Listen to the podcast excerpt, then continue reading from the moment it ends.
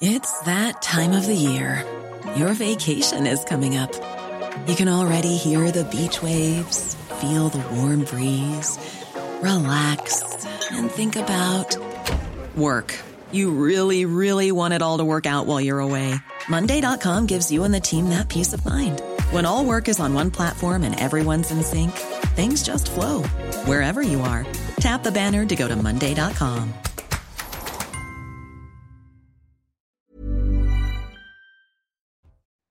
Bonjour, soyez les bienvenus. 12h, 13h, c'est votre grand JT de la mi-journée sur CNews. Une heure d'infos décryptée par mes grands témoins. Présentation dans quelques instants de l'équipe. Mais tout de suite, les principaux titres de cette première partie.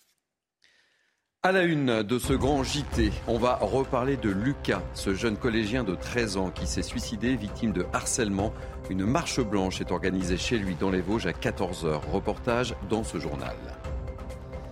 C'était il y a 4 ans, jour pour jour, le 5 février 2019. Un gigantesque incendie ravageait un immeuble de la rue Erlanger à Paris. Le bilan a été terrible 10 morts, 90 blessés. Le procès s'ouvre demain. Noémie Schulz, notre spécialiste justice, est avec nous. Les retraites suite du feuilleton. L'examen du texte de la réforme aura lieu demain à l'Assemblée nationale. Elisabeth Borne s'exprime dans le journal du dimanche aujourd'hui. Éric Ciotti dans les colonnes du Parisien. Hasard du calendrier. Alignement des planètes, explication, Solène Boulan. Enfin, à la fin de cette première partie du Grand JT, je vous emmène tout simplement à l'opéra avec deux ballets de Georges Balanchine, découverte avec Sarah Fanzari. Soyez donc les bienvenus avec moi ce matin, Naïma Mfadel, essayiste. Très heureux de vous accueillir. Euh, Laura Lebar, psychanalyste. Très heureux également de vous accueillir. Patrice Sarditi, journaliste.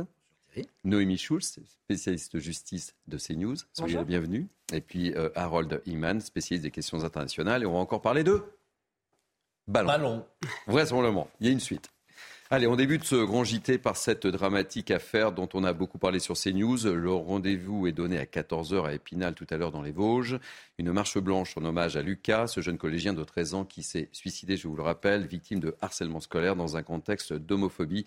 Dans cette affaire, quatre mineurs vont être jugés. Dans sa ville d'origine à Golbet, ses voisins nous ont fait part de leur profonde tristesse. Le reportage de Marion Bercher avec le récit de Sarah Fanzari. Un bouquet de fleurs blanches déposé à l'entrée du collège de Golbet, symbole de l'immense émotion qui s'est abattue sur toute une commune. Très choqué, la population aussi. Hein.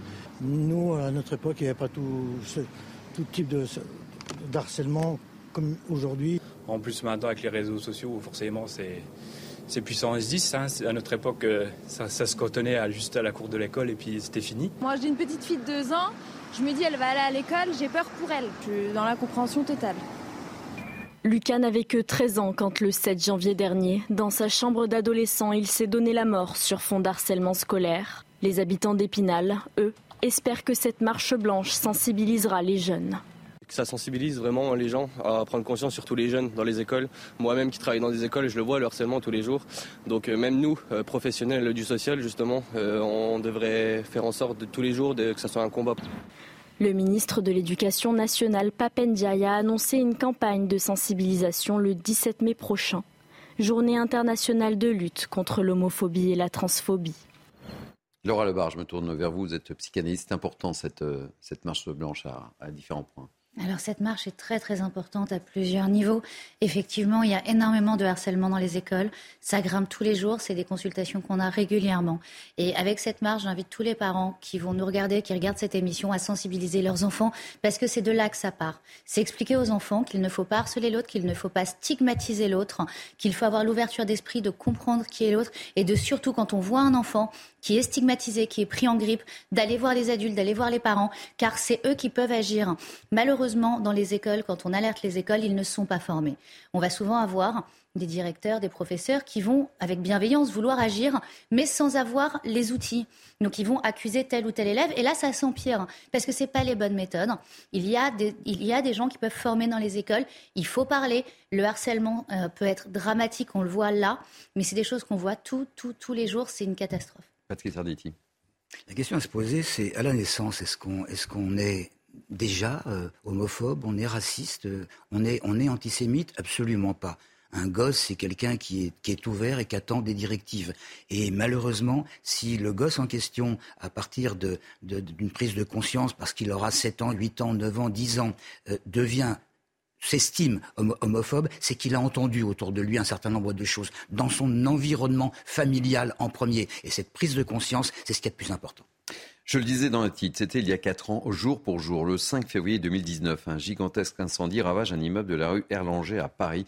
Le bilan est terrible, 10 morts et 90 blessés. L'accusé souffre de troubles psychiatriques. Son procès aux assises s'ouvrira d'ailleurs ce lundi. Reportage dans le quartier avec Maxime Lavandier.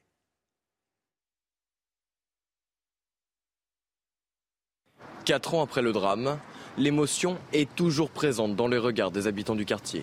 On était présents bah, avec mon père euh, à 5h du matin. Donc, euh, donc oui, on se rappelle comme si c'était hier. Quoi. Dans le quartier, on en parle. Ça, nous a tous choqués. Ça a touché beaucoup de personnes dans cette rue et dans ce quartier même, parce que ce pas des choses qui s'oublient euh, rapidement. Tatiana est responsable de Fleurs d'Auteuil, à deux pas de la rue Erlanger. À l'époque, une de ses collègues habitait l'immeuble.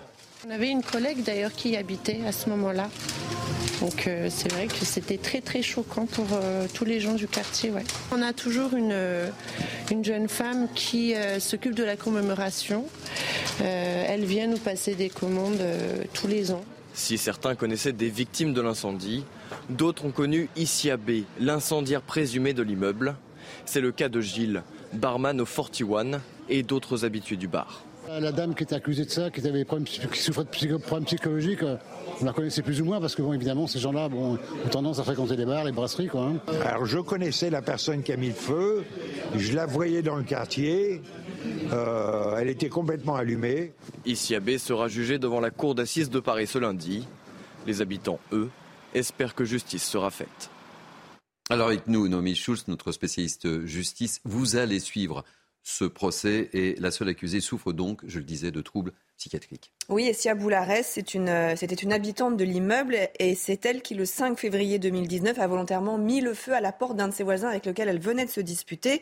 C'est un voisin qui était pompier de profession. Elle lui dit d'ailleurs, toi qui aimes les flammes, ça va te faire tout drôle quand ça va exploser. Moi, personnellement, je me casse. Alors la question de sa culpabilité euh, ne fait pas vraiment débat. Elle a reconnu les faits, elle les a d'abord niés, puis elle les a reconnus pendant l'instruction. Elle avait écrit au juge pour, en disant regretter son geste et ne pas en avoir mesuré les, les conséquences. Mais la question de sa responsabilité, elle sera euh, au cœur des débats et, c'est un point plus délicat. En effet, c'est une personne qui est atteinte de, troubles euh, psychiatriques lourds. Elle a souffert de problèmes d'alcoolisme dès euh, son adolescence, hospitalisée en psychiatrie à de très nombreuses reprises, une trentaine de séjours en, hôpital psychiatrique. Et le dernier séjour remontait à quelques jours seulement avant les faits. Elle était sortie de Sainte-Anne cinq jours avant l'incendie de la rue Erlanger. Les experts psychiatres ne l'ont pas jugée pénalement irresponsable. Elle peut être jugée, mais ils ont retenu l'altération de son discernement pour avoir volontairement mis le feu à l'immeuble, ce qui a entraîné la mort de 10 personnes. La peine encourue, c'est de la réclusion criminelle à perpétuité. Si l'altération du discernement est retenue euh, par euh, les jurés, par la cour d'assises, eh bien la peine maximum est de 30 ans de prison. Merci beaucoup, euh, Noémie Schulz, et on vivra ce procès tout au long de cette semaine avec vous, bien évidemment. Une petite réaction, Patrice Arditi? Oui, parce que j'y étais. J'y étais, j'étais, j'étais en train de dîner en, face, euh, pratiquement en face, un petit peu sur la gauche, et je me suis précipité avec euh, évidemment pas mal de gens, euh, en même temps que les, que, les pompiers, et, et c'était épouvantable de, de, se rendre compte dès le début que les échelles des, des pompiers ne pouvaient pas accéder mmh. à, à, à, ces immeubles qui étaient en, derrière, derrière une cour ou sur une cour, et, et après un espèce de, de, de couloir, et on, on, on savait qu'il allait se passer quelque chose. Et il y avait un jeune pompier qui était juste à côté de moi et qui pleurait, et qui pleurait d'impuissance, et, et qui s'est fait évidemment sermonner par par, un, par un gradé, et qu'il l'a poussé pour, pour, qu'il y aille. Et, c'était effectivement atroce. Maintenant, pour ajouter euh, quelque chose à ce que disait euh, euh, Noémie, tout, tout, tout, le travail de, la défense, évidemment, ça va être de jouer sur l'altération de, de, la responsabilité dans la mesure où, ce soir-là, elle, était sous médicaments, sous drogue, cannabis et, et, et, et cocaïne, et qu'elle n'en était pas à son premier méfait, si je puis dire. Allez, on reparle des retraites. À la veille de l'examen du texte à l'Assemblée nationale, demain et de la troisième journée de mobilisation mardi, Elisabeth Borne s'exprime aujourd'hui chez nos confrères du journal du dimanche. Elle dit tout simplement Je souhaite trouver une majorité. Très clairement, elle tend la main au LR et elle répond point par point aux demandes d'Eric Ciotti formulées au même moment dans une interview aujourd'hui aux Parisiens. Alors, hasard ou pas hasard, cette double communication, réponse et élément de réponse avec Solène Boulan. Un dernier calage avant l'arrivée de la réforme des retraites à l'Assemblée. Mercredi dernier, la première ministre Elisabeth Borne a reçu le président des Républicains Éric Ciotti pour poursuivre les négociations. Si une alliance entre le gouvernement et les Républicains semble inévitable, le président du parti tient à poser ses conditions. J'ai toujours dit que je souhaitais voter une réforme des retraites parce qu'elle est nécessaire et parce que nous devons être responsables pour l'intérêt du pays. Si Elisabeth Borne sait écouter les propositions pertinentes que nous faisons, le recours au 49.3 ne sera pas nécessaire. Après l'annonce de la revalorisation des petites retraites à 1200 euros, la Première ministre indique faire un pas de plus en direction des républicains, notamment sur le dispositif de carrière longue, proposition qui permettrait d'emporter une très large majorité dans le groupe. Nous allons bouger en étendant ce dispositif de carrière longue à ceux qui ont commencé à travailler entre 20 et 21 ans. Ils pourront ainsi partir à 63 ans conformément aux règles prévues par le dispositif. Nous entendons leurs demandes.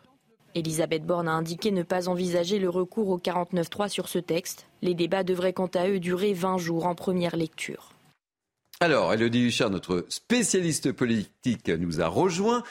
Incroyable, hein, ce hasard de communication. Elisabeth Borne chez nos confrères du JDD, Eric Ciotti euh, au Parisien. Le hasard oui, on dirait presque des interviews euh, croisées, même si ce sont euh, dans deux journaux euh, différents. Alors, il faut comprendre que ça marche comme ça depuis plusieurs semaines. Il y a quelques semaines, c'est Éric Ciotti qui, dans la cour de Matignon, se payait le luxe de faire ce qu'on appelle un micro tendu pour annoncer les premières avancées dont il a été question dans ce sujet. Et puis surtout, Elisabeth Borne, elle l'a reçu de nouveau avec Olivier Marlex, le président du groupe, mercredi. Alors, elle leur a dit deux choses, que certes, elle était prête à avancer justement sur ce dispositif de carrière longue, mais attention, elle a quand même dit aux Républicains de ne pas être trop gourmand, qu'à un moment donné, il faut dealer, qu'on ne peut pas sans arrêt euh, demander tout et n'importe quoi. Alors sur le fond, parce qu'il faut différencier la forme et le fond, sur le fond, effectivement, les républicains emportent un certain nombre de victoires. Sur les carrières longues, il faut comprendre que c'était aussi une demande, par exemple, du Modem et d'Horizon, donc elle ne fait pas plaisir qu'aux républicains. Mais sur la forme, ça en gêne certains qui estiment que Éric Ciotti se jette trop facilement euh, vers le gouvernement, qu'il tombe un peu euh, dans le piège finalement. Et puis surtout, Éric Ciotti se veut confiant disant qu'il peut leur éviter le 49-3. Attention, il y a quand même 25 députés qui, cette semaine, ont dit qu'ils ne voulaient pas voter la réforme, qui sont très tatillons. Par exemple, Aurélien Pradier explique que l'amendement sur les carrières longues, il faut qu'il soit récupéré, je le cite, à la virgule près. C'est un amendement qui n'est pas édulcorable. Il y a forcément euh, une difficulté de positionnement pour les républicains. D'un côté, cette réforme, elle ressemble à 100% à l'amendement que vote chaque année euh, le Sénat. Elle ressemble aussi à la réforme qui était voulue par Valérie Pécresse, qui était même plus dure, c'était 65 ans.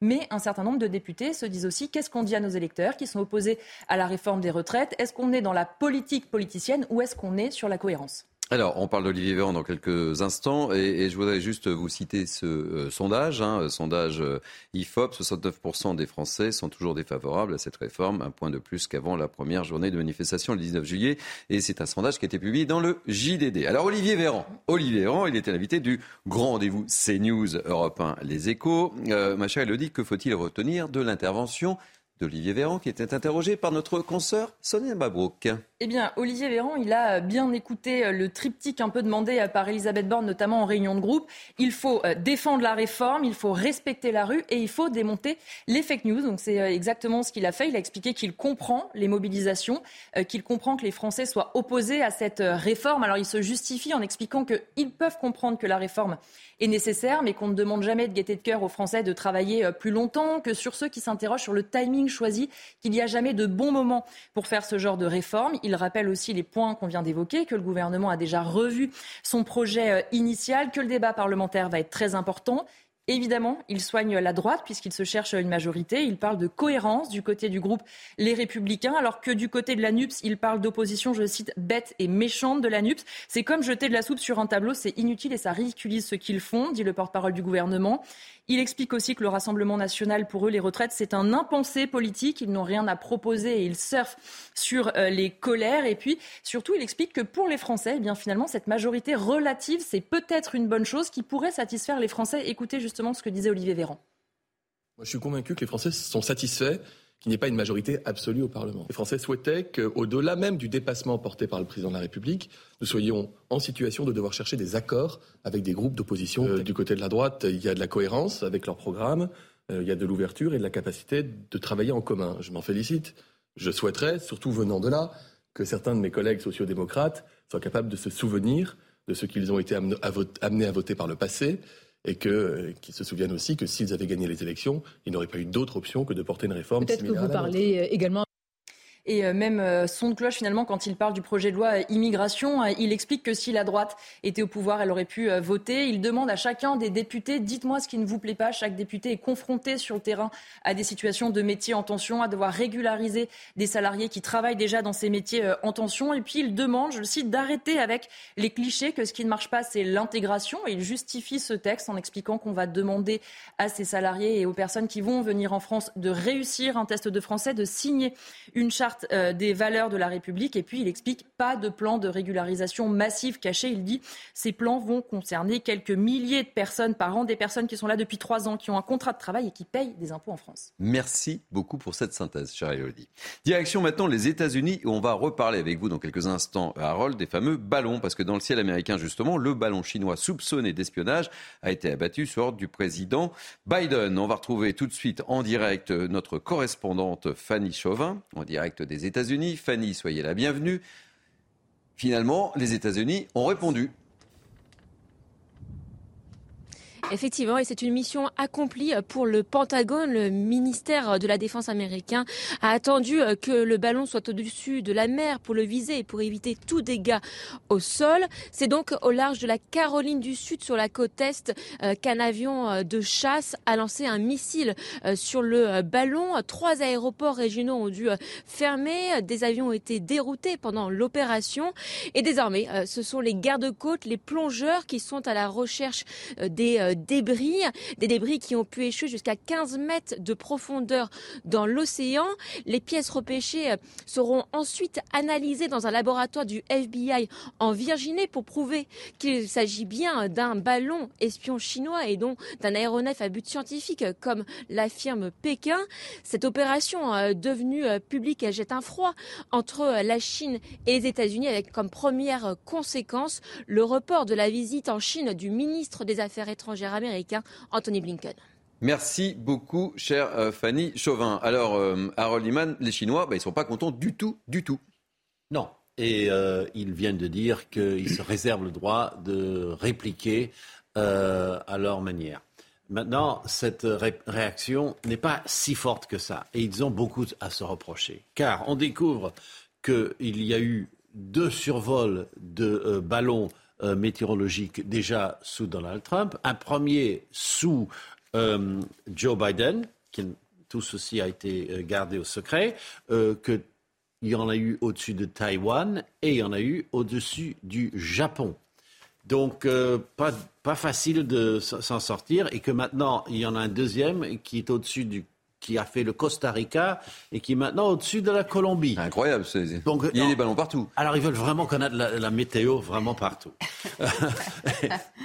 Patrice, petite réaction on n'arrête pas d'en parler depuis 48 heures, des histoires de ballons. Hein. C'est quand, même, quand même quelque chose. Vous savez, quand un, quand un enfant essaie de tester ses parents, là, il essaie de faire une toute petite bêtise pour voir s'il y a une réaction, et puis après il va avancer, et puis jusqu'à ce qu'il ait une engueulade, si, si je puis dire pas une tape, parce que c'est absolument euh, euh, interdit. Et c'est ce que apparemment les, les, les, Chinois font. Il y a deux grosses puissances actuellement. C'est les, c'est, Harold ne me, me pas. C'est, c'est, la Chine et ce sont les, les, les États-Unis. Et avec ce qui se passe en Ukraine, mais c'est, c'est mon avis personnel, avec ce qui se passe en Ukraine, les, les États-Unis sont en train de les Chinois sont en train de tester les, États-Unis pour savoir quelle marge de manœuvre il pourrait y avoir si d'aventure, d'aventure euh, de, de, l'Ukraine à la Russie, on passait évidemment de la Chine à Taïwan. Vous m'avez compris. Laura, rapidement. je suis assez d'accord avec euh, ce qu'a dit Patrice. Effectivement, ça ressemble à une espèce de, test de limite pour voir jusqu'où ils peuvent aller et qui peut gagner du terrain.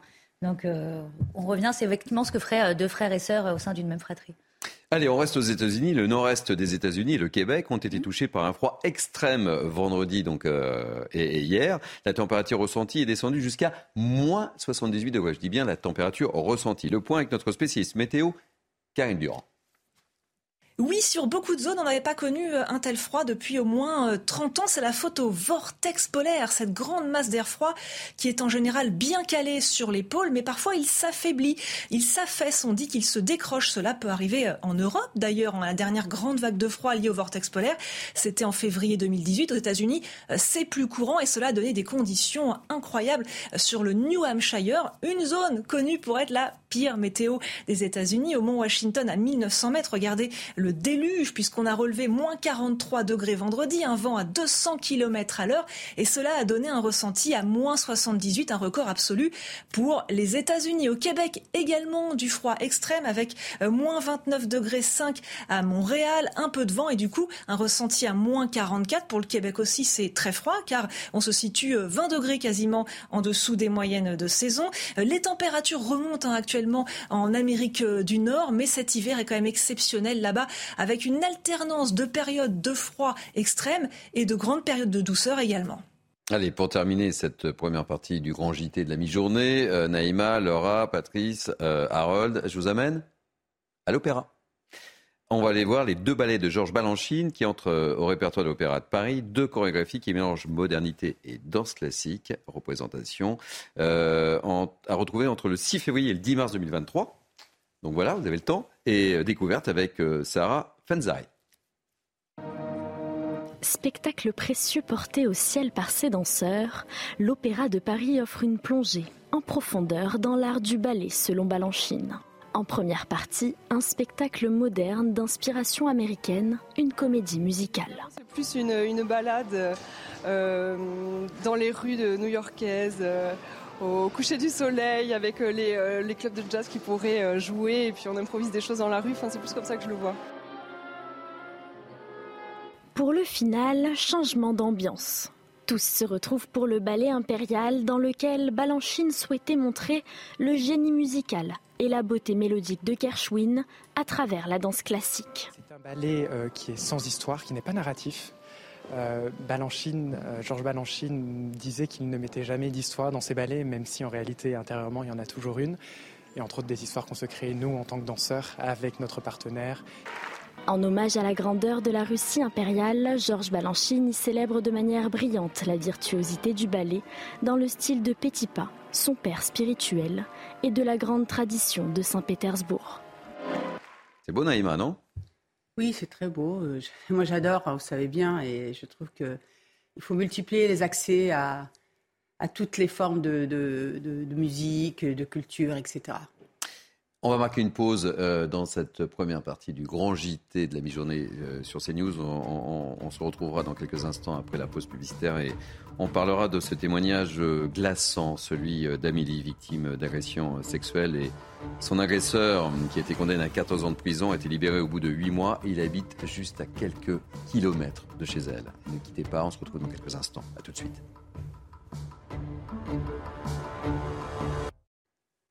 Soyez donc les bienvenus, c'est le Grand JT de la mi-journée sur CNews et tout de suite à la une de cette dernière partie du Grand JT. On débutera par un témoignage glaçant, celui d'Amélie, victime d'agression sexuelle. Son agresseur, condamné à 14 ans de prison, a été libéré au bout de 8 mois. Il habite à quelques kilomètres de chez elle. Elle vit dans une peur très compréhensible. Paris. Paris perd ses habitants en disant 123 000 personnes ont quitté la capitale. Pour pallier cette fuite, la ville veut construire plus de logements publics. Est-ce la bonne et vraie solution? Notre reportage dans cette édition. Dans ce grand JT, on parlera de rugby avec le début du tournoi des Nations pour le 15 de France cet après-midi. La France affronte l'Italie. État des lieux et enjeux avec Sylvain Michel. Enfin, à la fin de ce journal, je vais vous inviter en Alsace et plus précisément à Kaisersberg. Pourquoi? Parce que la commune arrive en tête des villes les plus accueillantes de France. J'ai voulu vérifier, je vais passer sur le grill de mes questions. Christophe Bergamini, le directeur de l'Office de tourisme de la vallée de Kaisersberg. Voilà, toujours avec moi pour cette dernière partie du Grand JT de la mi-journée. Naïma Mfadel, Laura Lebar, Patrice Sarditi et Harold Iman. On parlera Ukraine avec vous, Harold, dans quelques instants. On débute donc cette deuxième partie du grand JT de CNews par ce témoignage glaçant, celui d'une femme victime d'agression sexuelle, je le disais. Son agresseur, le gérant d'une pizzeria située en Normandie, a été condamné à 14 ans de prison en mai dernier pour des faits extrêmement graves commis sur plusieurs de ses employés entre 2015 et 2018, des faits d'agression sexuelle et de viol. Et pourtant, huit mois plus tard, oui, huit mois plus tard, cet homme est en liberté et placé sous contrôle judiciaire dans l'attente de son procès en appel. Évidemment, ces victimes ne comprennent pas et vivent et vivent, on peut le comprendre aujourd'hui, dans la peur de représailles. Écoutez donc ce témoignage édifiant, celui d'Amélie. Il est recueilli par Antoine Durand et commenté par Solène Boulan. Depuis un mois, l'agresseur présumé d'Amélie est en liberté, assigné à résidence à seulement quelques kilomètres de chez elle. J'habite quand même à 16 km, à peine 16 km de chez lui. Et euh, s'il faut que je déménage, j'ai pensé à déménager. Une plainte pour agression sexuelle est déposée en 2016 contre son ancien patron, après ses très nombreuses menaces. Je ne sortais plus, je, parce que moi, en sachant qu'il est venu chez moi pour me menacer, qu'il ne fallait pas que je dise rien, que je dise rien, il a menacé sur mes enfants, sur ma fille surtout. J'avais l'appréhension quand il m'appelait, euh, bah, j'avais toujours l'appréhension euh, de le voir. Condamné par la cour d'assises à 14 ans de réclusion criminelle, le mis en cause a été libéré au bout de 8 mois. Aujourd'hui, Amélie est terrifiée de le recroiser. J'ai une petite fille euh, qui est handicapée. Elle est obligée de suivre euh, des soins médicaux. Et ces soins médicaux sont où monsieur habite? Je sais même pas si je retournerai là-bas. D'autant plus qu'Amélie et le suspect partagent le même cabinet de suivi psychologique. Il m'a fait du mal. Il, il était. Voilà, c'était l'enfer. C'était vraiment l'enfer. L'homme a été placé sous contrôle judiciaire dans l'attente de son procès en appel le 12 juin prochain. Laura Lebar, je me tourne vers vous. C'est terrible ce, ce témoignage. Vous imaginez son agresseur habite à quelques kilomètres, à 16 kilomètres de, chez elle. Ah, c'est terrible et je suis euh, horrifiée quand j'entends qu'ils partagent le même cabinet euh, psychologique. Il faut comprendre ce qu'a vécu cette femme. Elle doit non seulement aller se battre contre son employeur, donc elle doit déjà aller au-delà de la figure d'autorité. Cette personne-là vient la menacer chez elle. Elle a peur pour ses enfants. Elle va enfin trouver le courage d'aller porter plainte, de faire confiance en la justice, de faire confiance en la loi, de penser qu'elle va être protégée.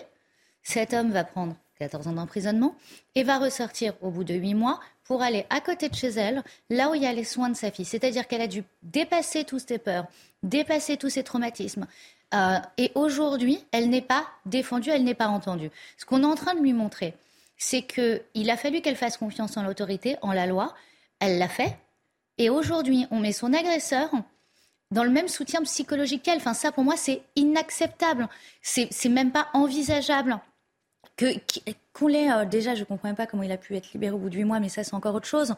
Euh, mais surtout qu'il n'y ait pas des mesures beaucoup plus strictes et beaucoup plus fermes pour ce monsieur est du domaine, euh, enfin c'est apocalyptique. Je ne sais pas comment cette femme, à qui j'apporte tout mon soutien si elle nous regarde et à qui j'espère qu'elle aura de la force, mais surtout le principal, c'est déjà qu'on arrive à enlever ces cellules, que ce soit complètement différencié. Et puis je me tourne vers Naïma, qu'est-ce qu'on peut faire sur le terrain? Parce que je suppose qu'il y a des choses au niveau prévention, au niveau suivi qu'on peut faire, parce que là, c'est pas possible. Naïma. Oui, la question de, des préventions pour que les personnes puissent trouver du soutien euh, avant d'arriver à, un drame. Et, évidemment, il faut absolument les développer. et j'en appelle encore une fois à ce que l'ensemble des collectivités puissent se saisir de cette question des violences faites euh, aux femmes, que ce soit des violences intrafamiliales ou des violences comme ça de, personnes d'autorité, parce qu'effectivement, c'était quand même euh, son patron. Mais là, sur ce cas bien précis, ce qui me, met hors de moi, c'est qu'on voit bien, encore une fois, qu'on ne met pas au centre la victime. Et que là, on n'a pas les juges, en laissant sortir ce, personnage, eh bien, n'ont pas mis en place les, les, euh, les, protections nécessaires pour ces victimes-là. Parce qu'elles se retrouvent, en fait, où elle peut le rencontrer effectivement, et puis dans la peur au ventre, parce qu'apparemment, ce monsieur, il a agressé quand même plusieurs femmes. Donc ça veut dire que quand même, il était dans une espèce de toute puissance. Laura et Patrice, très rapidement, il faut connaître les chiffres. Il y a 14 000 plaintes, 200 condamnations. Nous-mêmes, quand les gens viennent nous voir et nous disent est-ce que je porte plainte, c'est extrêmement difficile. Il faut comprendre que ces femmes qui vont porter plainte, qui vont au-delà de l'autorité, ont besoin d'être entendues. Mais le viol et les agressions ne touchent pas seulement les femmes. Il y a aussi, aussi beaucoup d'hommes qui se font agresser aujourd'hui. Il ne faut pas le taire non plus. De toute façon, il y a un devoir de protection et cette situation ne doit pas exister. Vous, avez, toutes les deux parfaitement raison pour tout ce qui est le, côté humain de, la chose. Maintenant, je voudrais juste ajouter qu'une condamnation de 14 ans semble incompatible avec sa remise en liberté. C'est extrêmement important. Et dans l'actualité, très récemment, on a déjà parlé du rôle du JAP, le juge à l'application des peines. Je pense sérieusement qu'il va falloir légiférer.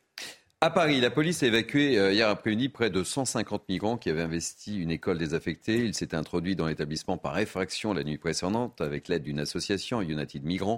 Euh, les sans-abri ont été relogés dans des hébergements d'urgence. Le représentant de cette association a quant à lui été placé en garde à vue. Reportage de Jules Bedeau et Inès Alicane. Il est aux alentours de 17h30 ce samedi, lorsque les forces de l'ordre évacuent près de 150 sans-abri d'une école désaffectée parisienne. Ces derniers avaient investi les locaux la nuit précédente. La mairie du 15e arrondissement se trouve désemparée.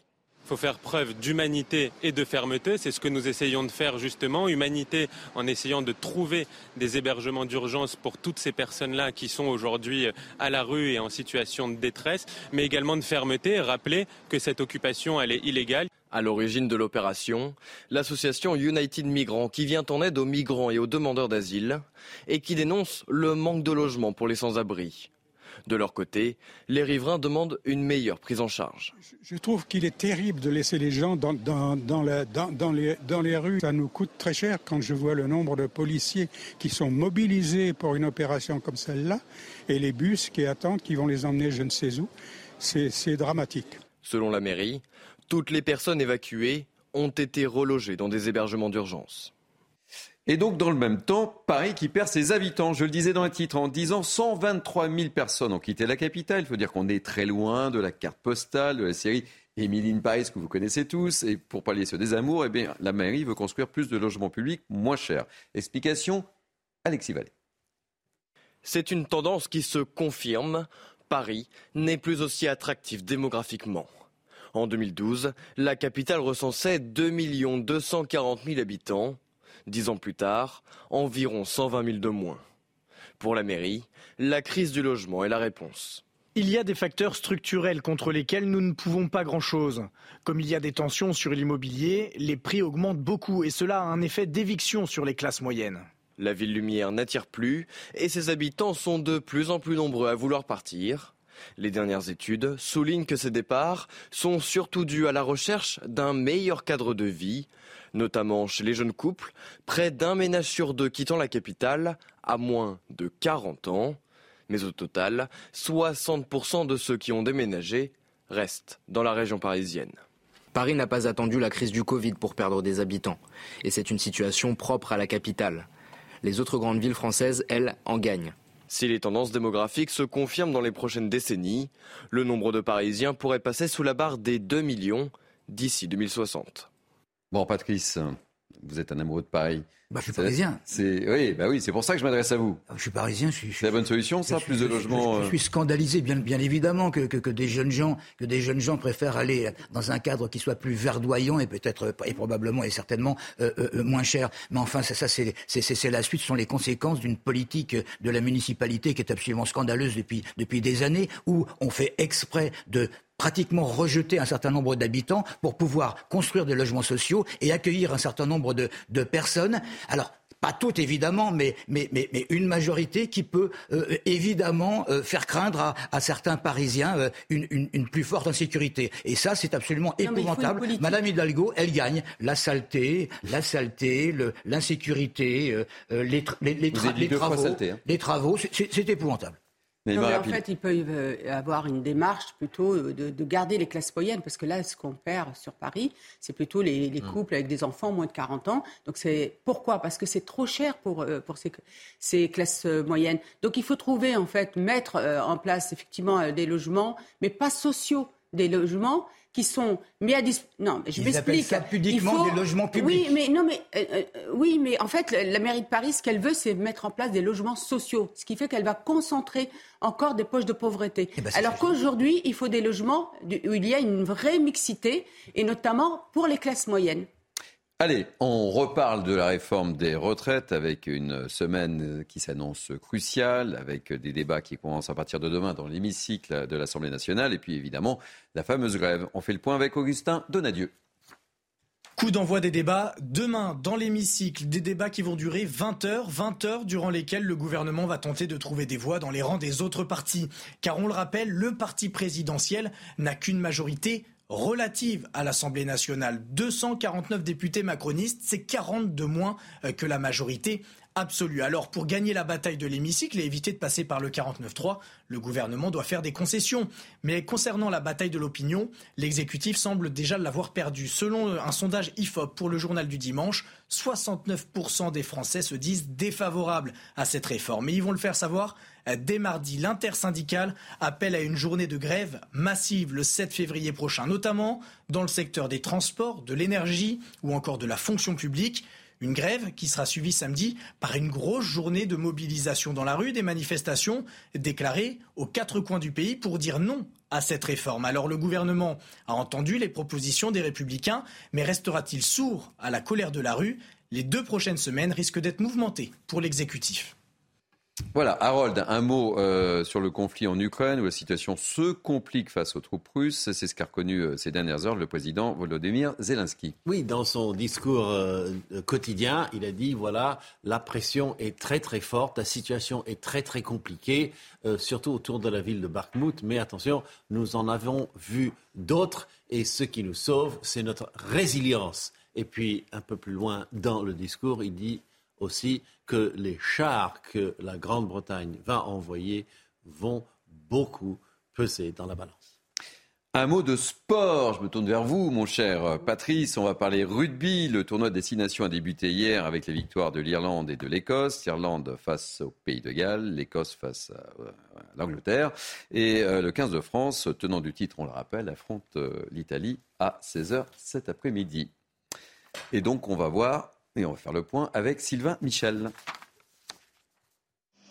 Alors que débute le tournoi des Six Nations, comment ne pas penser à la Coupe du Monde? Bien sûr qu'elle est un toile de fond qu'on l'a tous dans un coin de la tête. Euh, on sait tous 2023 euh, ça arrive pour, nous, pour le rugby français. Évidemment que c'est une année spéciale. Évidemment que ce que l'on souhaite, c'est euh, embarquer avec nous les supporters du, rugby français, les supporters du, du 15 de France. Déjà dans toutes les têtes, mais dans plus de 7 mois, le mondial reste un objectif lointain. On n'a quasiment pas évoqué euh, cette préparation. Je pense qu'il faut qu'on prenne cet objectif du tournoi à part entière, qu'on n'en fasse pas une étape avant la, Coupe du Monde. Euh, déjà parce que c'est important pour nous de défendre euh, notre titre. Et parce que si on regarde trop loin, on n'est jamais dans l'instant présent non plus. Donc ça serait, je pense, se, tromper, même si ne vais pas se mentir que tout le, monde, tout le monde y pense. Mais là, l'objectif numéro 1 du mois, c'est vraiment le tournoi. Compétition dont les Bleus sont tenants du titre et qu'ils n'avaient plus remporté depuis 12 ans, une éternité. C'est qu'une fois qu'on l'a gagné, on a, pas, on a envie que, ça se reproduise. On sait la difficulté que c'est. On a pu le mesurer ces dernières années en finissant deux fois à, la deuxième place de, très peu. L'an dernier, on a, réussi à aller jusqu'au bout. Donc voilà, on, sait la difficulté que c'est maintenant. On sait la joie que c'est de, le remporter. Donc euh, l'envie est, encore, encore Faire fi pour l'instant de la Coupe du Monde, rêve d'une vie et conserver son titre dans le tournoi, tel est le défi du 15 de France. Et on sera tous, on sera tous évidemment derrière les Bleus cet après-midi. Allez, chose promise, chose due, les amis. Euh, pour terminer ce grand JT de la mi-journée, direction l'Alsace, on va prendre la direction de Kaisersberg, la ville qui est considérée comme la plus accueillante de France. Avec nous, Christophe Bergamini, que je suis ravi d'accueillir, le directeur de l'office de tourisme de la ville et de la vallée de Kaisersberg. Christophe, soyez bienvenu. Afin que les choses soient claires, vous savez que David Brunet, qui travaille avec moi, qui est un Alsacien de cœur, m'a dit ne commets pas d'erreur. Est-ce que j'ai bien prononcé le nom? Comment on prononce le nom de votre commune? Je me suis entraîné dix fois, cent fois, j'ai pas dormi de la nuit. bonjour Thierry, bonjour à tous. Oui, vous l'avez super bien dit. Kaiser, donc ça veut dire l'empereur, et Berg, ça veut dire la montagne. Donc la, montagne de la, montagne pardon, de l'empereur. Kaisersberg. Voilà, vous l'avez très bien dit. Bon alors, comment vous réagissez à ce classement? Ah ben, on réagit avec le sourire, comme vous voyez. Et ce qui est intéressant, c'est que c'est tous les acteurs du tourisme qui sont fiers et les habitants. Ça veut dire que là, c'est vraiment les, ceux qui sont venus dans Kaisersberg, dans nos hébergements, qui ont noté la qualité de l'hébergement, la qualité de l'accueil. Et, et, voilà, et nous, on en est juste fiers. Oui, je vois les images derrière, c'est magnifique. Alors là, c'est pas actuellement, hein, parce que là, il y a des, des vignes, malheureusement. Euh, enfin non, heureusement, il faut toutes les saisons. Dans l'hiver, on a un petit peu de neige chez nous. Et dites-moi, c'est quoi les atouts de, de votre commune? Pourquoi c'est la, la, commune championne de monde Retrouvez tous nos programmes et oh, plus bah, qu'est-ce qui se sur passe? cnews.fr. Ah, je ne sais pas, mais c'est pas grave. Hop, ça y est. Bon, vous, a, vous avez perdu. C'est quoi les atouts de votre commune? Dites-nous tout. Alors, les, les atouts, bah, vous l'avez pu le voir euh, là en vue aérienne, c'est une cité médiévale, un petit village de 2600 habitants. Et ce qui est intéressant aussi, c'est qu'on a plein, plein d'autres choses à faire tout autour de la, la ville. Et puis nos atouts, c'est grâce à l'Office du tourisme, depuis 2008, on a mis en place des animateurs numériques de territoire pour regarder avec nos prestataires les avis clients, répondre aux avis clients, pouvoir être présent, parce que des fois, on n'est pas à 100% au top. Euh, regardez, vous savez, si des fois un client dit bah, la literie est pas terrible, la salle de bain est pas chouette, et ben ça fait réagir. À une époque, on réagissait pas. Aujourd'hui, ils ont réagi. Et puis, ben voilà, on, a gagné ce, classement et on en est fiers. Et David Wiener n'arrête pas de me dire que c'est l'endroit où on mange le mieux en France. Hein. Oui, alors il a eu la chance avec moi de, de faire des, des, des, très bons, euh, des très bonnes tables. On a la chance d'avoir euh, un, un, deux étoiles Michelin avec Olivier Nasty, qui est là maintenant depuis 20 ans. Et on attend le classement du, du 6 mars prochain qui se déroulera en Alsace à Strasbourg. Pourquoi pas une troisième étoile qui reviendrait en Alsace, ce serait chouette. Mais oui, oui, on a une très bonne table. On a des bigs gourmands, on a des, des Winstub. Je ne sais pas si vous savez ce que c'est, si. des Winstub. Si. Ah, bon, bah voilà. Je suis allé à Strasbourg. il a- il a révisé, je suis là. allé chez Tante Yvonne. J'ai révisé mes fiches, mais je suis allé Ah. chez Tante Yvonne. Eh ben, ils viennent de prendre un big gourmand là. Le, le ça a été dévoilé hier, donc euh, voilà. Je vois que vous connaissez les bonnes tables. Bah, venez vers chez nous. Je vous ferai découvrir ce, ce beau village et cette belle vallée de Kaisersberg avec. euh, Prochaine émission. La, la Winstube, en deux mots, c'est quoi alors? Moi, je sais, mais pour nos téléspectateurs. Alors, c'est la table du vin, mais c'est une table, vous voyez, où vous allez venir. On aura la chance d'être avec les habitants, des touristes. On va pas être que tous les deux. On va vivre, on va partager cet accueil, un moment convivial où on va vraiment euh, découvrir et vivre euh, ce qu'on appelle euh, l'expérience locale. Et c'est ça que je crois que les, les touristes, quand ils viennent en Alsace et viennent à Kaisersberg, ils attendent. Alors Christophe, ce sera ma dernière question. Euh, vous avez acheté le jury ou quoi? Parce que les trois, les- il y a trois villes alsaciennes. Trois villes alsaciennes. Alors je, je veux pas non plus. Alors j'ai révisé. Il y a Egisheim et Rickvir. C'est ça?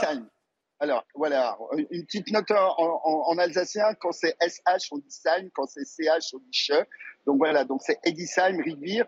On, on retrouve également la sixième place Ribeauvillé, à la quinzième place Célestat et la dix-neuvième place Colmar. Non, mais je crois que vous savez, la, la terre d'accueil, je crois que ça joue aussi euh, avec cette... À un moment, on était allemand, à un moment, on était français, à un moment, on était allemand. Donc ça a vraiment joué. Et aujourd'hui, les gens sont fiers d'être alsaciens, ils sont fiers de leur commune. Et puis non, on n'a rien acheté du tout. On a été village préféré des Français en 2017. Aujourd'hui, le meilleur classement euh, fait par les, acheteurs de Booking et on est vraiment fiers. Et c'est vraiment, je le rappelle Thierry, c'est c'est vraiment les acteurs du tourisme, les hébergeurs qui jouent le jeu et qui font des efforts énormes. C'est pas l'office du tourisme tout seul. Voilà. Merci beaucoup Christophe Bergamini. Je rappelle que vous êtes le directeur de l'office de tourisme de Kaisersberg. Et réservez une bonne table. Bravo. On arrive avec euh, mes grands témoins et Harold. euh, Et c'est David Brunet qui régale. Hein. Réservez. On Eh vient. ben- euh, on essaie de venir pour ce soir. Hein. Thi- Thierry, pas de souci. On peut même faire un journal délocalisé. À- Dites-le à David. OK? Allez, à bientôt. À bientôt. Bon, c'était sympa cette euh, petite euh, escapade alsacienne. Si, si la ville est aussi accueillante que la bonne bouille de ce monsieur, ça va être super. Qui avait des super lunettes aussi. Ah oui.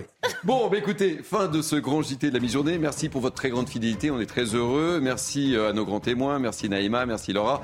Merci Patrice. Merci Harold. Merci à Sébastien Caquino, à Patrick Urban, à David Brunet, qui doit être très heureux. Euh, Michael Martin Haïm. Merci à Barbare Delab et à Lisa euh, de Bernard à la programmation. Merci aux équipes en régie, évidemment. Tout de suite, c'est Enquête d'esprit avec Émeric Pourbet. Belle journée sur CNews. Et moi, je vous retrouve le week-end prochain.